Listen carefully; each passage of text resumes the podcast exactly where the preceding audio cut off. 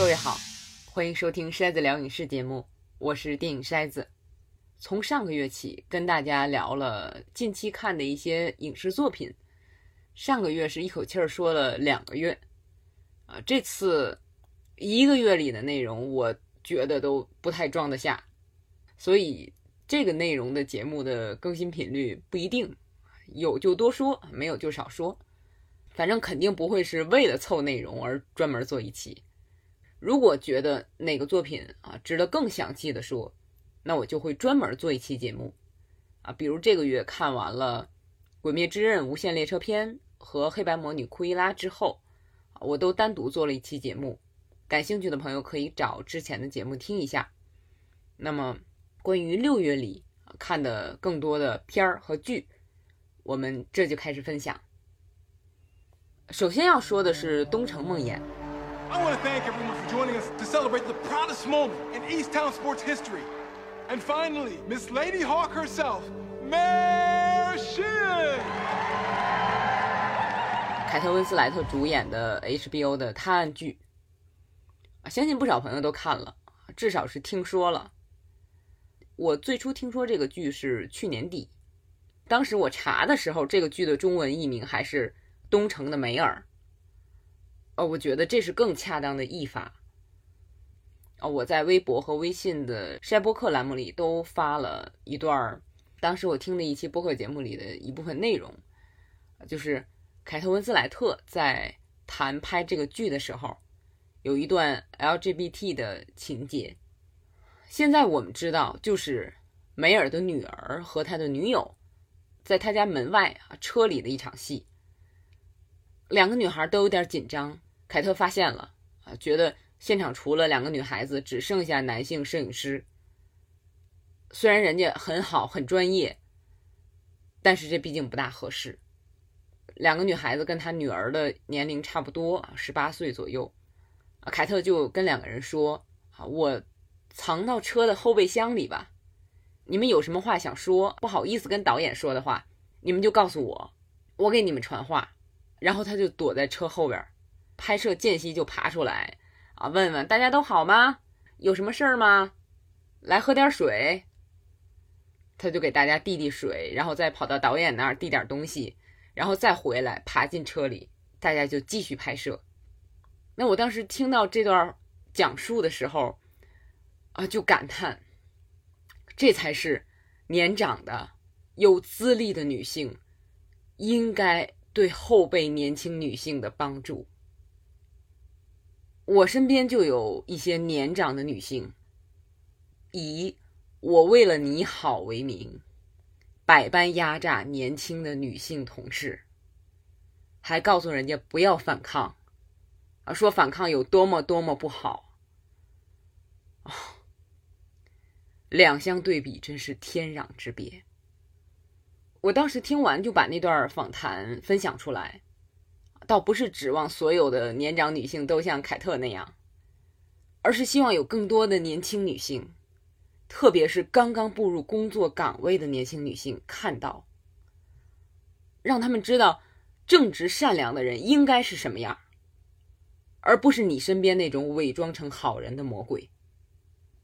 那么下面再来聊这个剧本身。我一直是很喜欢看探案故事的，所以这个剧我没有看预告片啊。看第一集的时候，发现是探案故事的时候，挺开心。但是看着看着就发现啊，这个剧的重点不是探案啊。那么以往在聊一些影视作品，虽然是探案的题材，但是重点不在探案的时候，我经常会拿四五十年代的黑色电影做比喻。就是亨普莱鲍家穿着风衣礼帽啊，经常演的那种。那么近几年来我看过的作品里边，我觉得模仿这种老式的黑色电影风格最好的，就是 Netflix 的剧集《杰西卡·琼斯》了。那么黑色电影的风格就是故事经常发生在黑夜，大段大段的侦探本人内心的独白。乱成一团的案情，每往前走一步都让人心惊胆战，不知道前面有什么在等着主角那么在这个过程中，你认识一个个有意思的人，就是在这种黑色电影风格的探案故事里，揭开案情不是最重要的，重要的是探案过程中的经历和认识的那一个个人。我一开始以为《东城梦魇》也是这样的，但是看了两集，发现又不太像。首先，它的氛围不是黑色的氛围，究竟是什么氛围呢？我一时也想不起来。直到我听了 NPR 的一档 Podcast 节目，叫 Pop Culture Happy Hour，那里边几位主播聊到这个剧，有个大姐说，这剧就是 tragic porn，悲剧黄片儿。我一听就笑了。这形容太到位了。你看这个剧的时候有没有感觉？就这小镇上各家各户怎么都这么惨，一家比一家惨。女主角家尤其惨。你要是爱看人生悲剧，可能会看着看着就嗨了。如果你没看这个剧，我把各家各户的悲惨故事给你讲一遍，我觉得听的人的反应可能是，哇，好狗血呀！但是，当你真正在看这个剧的时候，我觉得基本不会想到这个词。那这是为什么呢？首先，我觉得这个剧和黑色风格的探剧相类似的是。他同样重点不在案件本身，但是他的重点也不在营造气氛，也不在于向你介绍一个个奇怪的人。那么他的重点在案件调查过程中，把这座镇上一家家的悲剧演给我们看。不过他选的视角很有意思，他在展现梅尔啊，就是主人公的这个家庭故事的时候。尽可能让我们多看啊，不管多细碎，比如家人之间还有吃饭吃零食。哎呦，我看凯特吃零食，然后我也到网上去找那个零食。然后包括选衣服，还有拌嘴等等，看似对推进剧情没有帮助的细节，这个剧里都耐心的展现出来给我们看。那么另一面。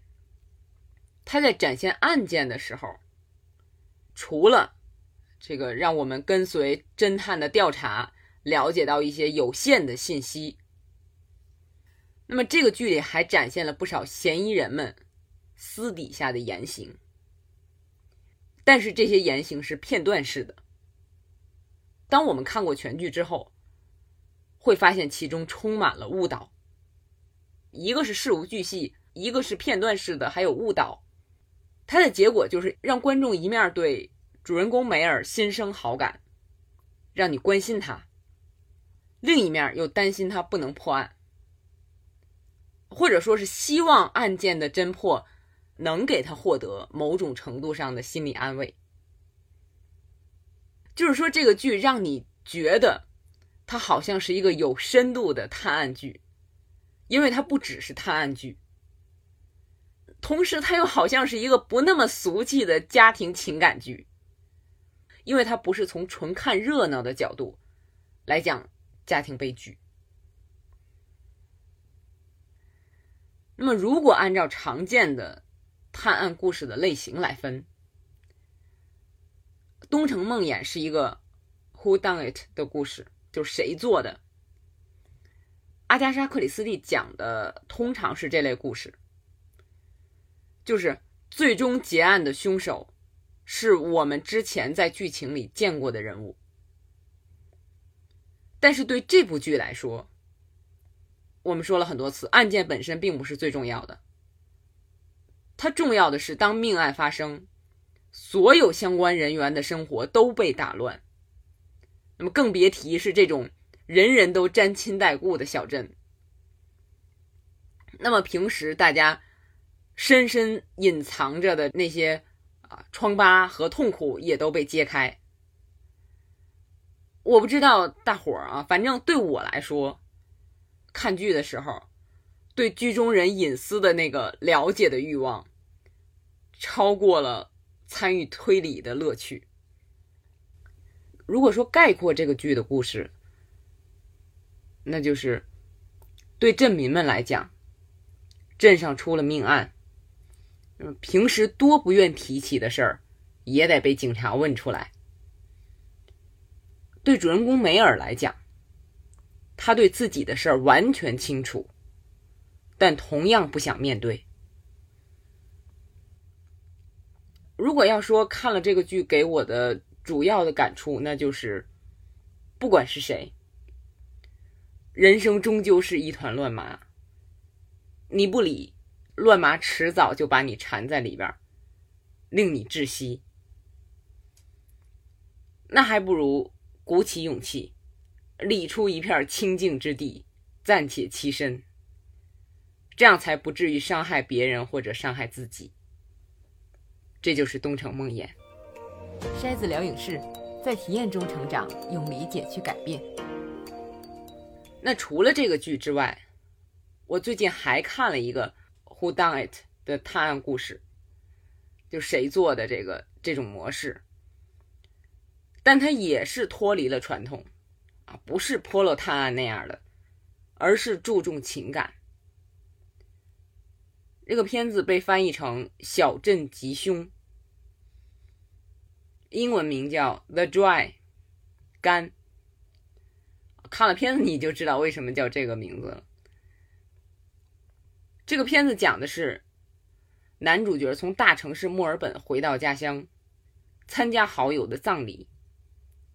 那准确的说是好友一家的葬礼。根据人们的推测，认为是男主角的这个好友在家里把妻子和未成年的儿子枪杀了之后，驱车到另一个地方饮弹自尽。那么这位好友的父母就委托男主角调查这件事儿，因为他们不相信儿子会做出这种事情。那么男主角就进行了调查。但是在调查的过程中，人们对他的态度非常差，不是因为眼前这桩案子，而是因为当年还出过一桩命案。当年的那个案子，人们怀疑是男主角杀了人，就是眼前刚刚死去的那个好友帮他打掩护，人们都这样怀疑，但是没有证据。那么，所以。男主角的父亲就带着当时还是青少年的他，为了躲避风言风语，远走他乡了，好多年没有回来。所以，这部电影实际上是两桩案子混到一起，一边调查眼前的，一边回忆过去的，情感很饱满。虽然是澳大利亚的电影啊，你可能。不认识大部分这些演员，但是表演都很好。最后是两桩案情都真相大白了，但是这个重点就在于情感，沉积了多年的情感被诉说出来。到了结尾，观众和主人公一样如释重负。我觉得片子拍的很好，所以这部在澳大利亚非常受欢迎的电影也得以在北美上映。那我为什么去找这部澳大利亚的电影来看呢？因为它的主演是埃尔克巴纳啊。也许有的朋友听了这个名字不知道这人是谁，就是但是 他是我最喜欢的电影演员之一。埃尔克巴纳出演过的作品包括《特洛伊》《慕尼黑》《绿巨人》《时间旅行者的妻子》等等。我最初是因为看。黑鹰坠落，喜欢他的。那我说了这些片子，可能有的朋友有印象了。哦，是那个人啊！我每次在微博上发关于他的内容，总有网友会留言啊，说：“哎，你看这个人怎么不火呢？演过那么多有名的片子，最后也没火起来。”我觉得啊，虽然演员是那种名利双收的职业，尤其是。多次出演这种大制作的演员，但也不是每个人都要活得一模一样的。就像是我们普通人在工作岗位上，有的人就一门心思升职挣钱，也有像我这样的啊，追求就是到点下班回家玩游戏，哪怕升职的机会摆在面前，也请求领导另选别人。你说这类人是没有上进心也好，或者说是上进心不在这方面也好，反正走的就是不是世俗认定的那条成功之路。像艾瑞克·巴纳早先是澳大利亚的喜剧演员，说脱口秀，包括演 S N L 那里那样的电视小品，后来演了澳大利亚的电影。再后来被拉塞尔·克劳推荐给雷德利·斯科特演《黑鹰坠落》，李安看了他的表演，就选他演绿巨人。那个片子虽然作为超级英雄片失败了，但是斯皮尔伯格看到了那个片子，决定选他主演慕尼黑。啊，就是这么一步一步推着走的事儿。他主演的每一部电影，我看过的啊。但是他主演的电影，我真的是差不多都看了，包括澳大利亚的电影也都找来看。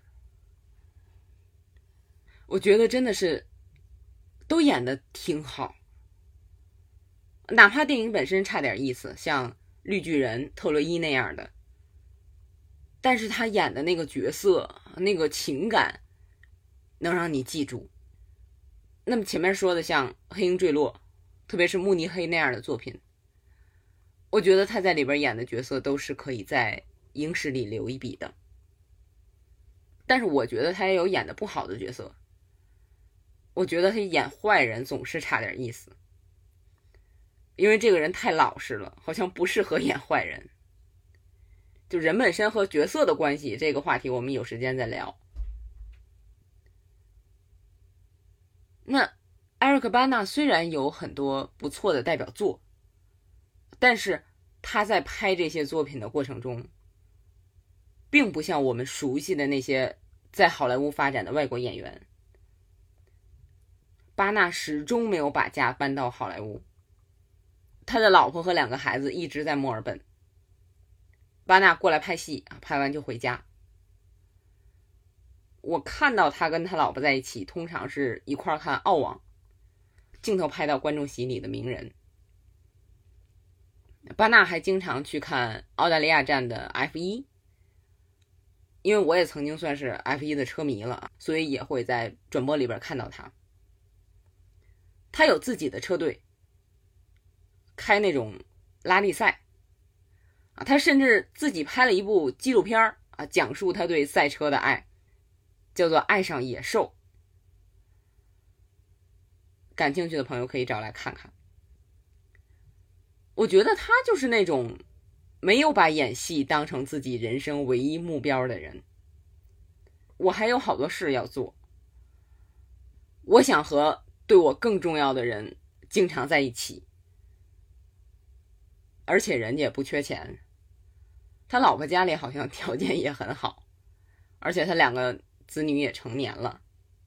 前两天宣传这个《小镇吉凶》这个片子的时候，詹姆斯·科登问他：“啊，你还打算回归老本行，说单口喜剧吗？”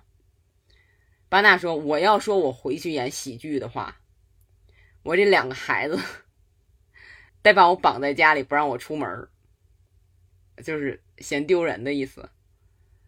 因为从孩子很小起，他就专门演这种严肃的角色了。”孩子们没见过他演喜剧，但是他演的喜剧节目到现在 YouTube 上还能看到。虽然那些节目的澳大利亚口音特别重，我好多听不懂，但是看起来都特别傻。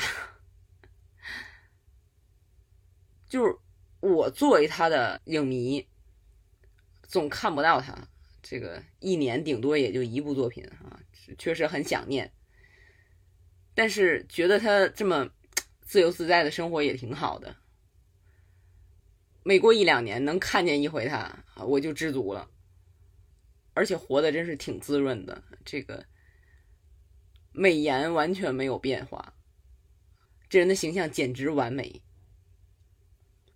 那说到岁月变迁啊，正好提一下《老友记》重聚。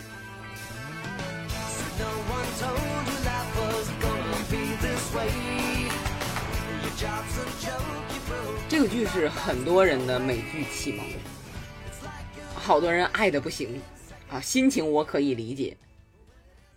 可我是属于那种会不断否定自己的人，并不是说我曾经喜欢过的就一定是最好的。我也经常在节目里提到，我曾经喜欢的什么什么剧集、电影，包括演员，啊，现在想起来简直不堪回首。我以前什么眼光啊？虽然说不是一定要否定自己过去喜欢的啊，我现在依然觉得埃尔戈巴纳挺好，但是。有很多东西，特别是作品，就容易是有局限的。比如《老友记》，我看到这个剧的时候已经看了不少剧，这十季我差不多是用了三年才看完的。谈不上喜欢，也谈不上不喜欢，啊，就觉得一般。当然，在当年看的时候，我相信是水平很高的剧。但实际上，当年也不止这么一部水平很高的剧，像《急诊室的故事》，我觉得就是更经得起考验的剧，就是没有《老友记》这么大众化而已。而且话说回来，实际《老友记》自始至终保持比较稳定的水准，这个是非常不容易的。我觉得这个可以说是这个剧的最大成就。那这个重聚的这个片子，其实也没说出什么来。我最感兴趣的就是马特·勒布朗把肩膀摔脱臼了那点儿，因为这些人里边，我最喜欢的就是马特·勒布朗。这几个人后来的作品我也看了不少，但是我觉得只有勒布朗在《老友记》之后有正经的作品可以拿出来，就是《一戏之间》啊，那个真的是很好看的喜剧。他还凭这个拿到了金球奖。其实这个电视片没有什么太多的实质内容。我看的时候最大的感受就是，哎呀，这六个人真幸运啊！虽然片子里一直在说换一个人感觉就完全不同，但你并不知道换人是不是坏事。我不认为这里边任何一个人是不可替代的。但是，他们能有这么个机会，全心全意投入进去。虽然多数人就这么一部代表作，但是能留下这么个作品，还给那么多人带去欢乐和鼓舞，实在是一件很美好的事儿。所以，虽然重聚这个电视片儿其实也没演什么，可我看完，虽然没有好多朋友那么激动。但还是挺开心的。我这个月还看了一个剧，是《地下铁道》。我在微博里还两次摘了这个剧里的台词。前两年《地下铁道》这个小说特别火，得了好多奖，我就挺好奇的啊。但是实在是很少看小说，所以影视改编就适合我这样的啊，满足了我对文学原著的好奇心。这个剧的导演是巴里·詹金斯，我挺喜欢他的风格。《月光男孩》参与奥斯卡那年，我给提名影片排的名，《月光男孩》紧跟在《降临》之后啊，排在第二。这片子最后拿到最佳影片，我还挺高兴的。《地下铁道》这个故事，讲的是佐治亚州的一位年轻的黑人女孩，生下来就是黑奴。这部小说以及这个剧，讲的就是他怎样从自己所在的农场逃跑的故事。他跑的特别远，因为要从南方逃到北方嘛。这个故事非常残酷，但是拍出来非常好看，娱乐性出乎意料的强。有些地方让我想起来《逃出绝命镇》啊，就是主人公逃到第一个落脚点的时候啊，那个诡异的气氛特别有意思。我是完全没想到这种听起来苦大仇深的议题啊，能拍成这么好看的作品。我一直以为只能拍成《为奴十二载》那样的。詹金斯本人极具特点的那种慢镜头啊，特写镜头也都用的恰到好处，反正就是看起来很不一样。它不单是情感上和视觉上不一样，《地下铁道》还从内涵上给我两个启发。首先是，我一直很喜欢看。逃狱题材的电影，像《铁窗喋血》《大逃亡》《战地军魂》等等，因为这种题材通常代表着一种对自由的向往。但是我以前看黑奴逃跑的影视作品的时候，就很少有这种感觉。我觉得可能是没有办法和角色共情。但是这次不同，我在想，是不是一方面，比如我看这个非裔主人公的影视作品多了啊，了解了就更容易共情。再有就是詹金斯这种拍摄手法，把你放到主人公的位置去观察、去感受，而且主人公又是女性，所以看的时候就像是他带着你啊，历经艰难险阻，一个劲儿的逃。逃到把自己当人看的地方，找到这种地方，无论在什么时候都是不容易的。另外一个之前看这种题材没有过的感受就是，原来做善良又明白的人这么难。在那个南方普遍蓄奴的时代，是有反对蓄奴的白人的，但是他们要么。不能发表自己的感受，要么冒着生命危险去帮黑奴，到头来很可能就是黑奴也保护不了自己，也会因此丧命。还有的人在自己的农场上专门雇佣自由的黑人，明明你买几个黑奴就不用花工钱了吗？不，就有人雇佣自由的黑人劳力。把他们当做和自己一样平等的人。我们现在这么说好像很容易啊，人人平等嘛。但是那个时候，你这么说，甚至这么想，都会给自己带来麻烦。其实，类似的情况我们多少也能够想象到。这也是绝大多数人沉默的缘故。你可能有时候感到自己被不通基本情理的人包围，有的时候一些事儿，你发现只有你自己在乎，你觉得不应该这样，但是周围多数人好像不拿这个当回事儿，人家也不会为此困扰。有时候你会想，是不是我想的太多了？但是再遇上这种事儿，你还是觉得不对，所以看了《地下铁道》可能会帮助像我这样的人，有的时候减轻这种烦恼。就是虽然我是少数人，是少数发声的人，甚至可能是少数这样想的人，但可能只是就这一段时间而言。筛子聊影视，在体验中成长，用理解去改变。最后再说两个电影。一个是艾米亚当斯主演的《窗里的女人》，如果简单形容这片儿，那就是女版《后窗》。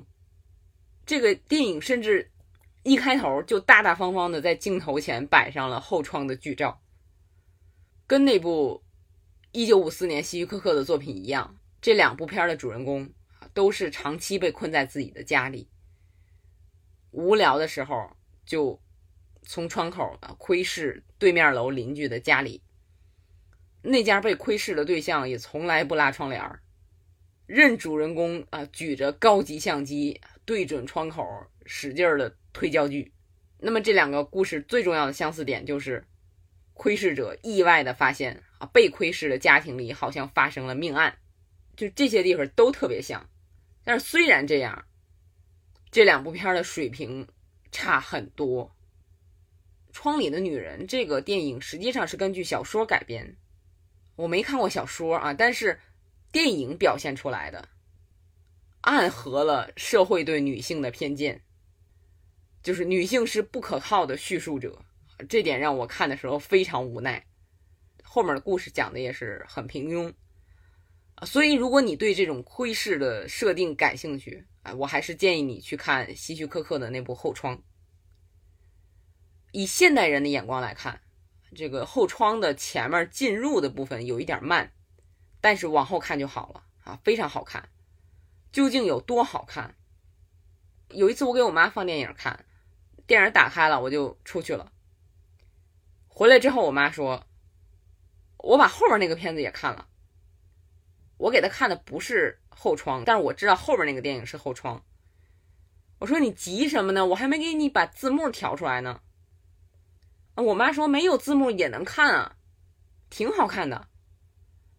哎，我当时就特别震惊，原来好电影能这样，让上了年纪的人在看不懂台词的情况下，光看画面就能把情节看懂，而且看得津津有味。这是《窗里的女人》，聊一个新片，实际上是为了推荐一个老片儿。下边这个也是杰森斯坦森的人之怒。说是这个片儿是根据2004年上映的法国电影《运钞车》翻拍的，那个电影我犹豫再三也没去找，因为听说很不好看。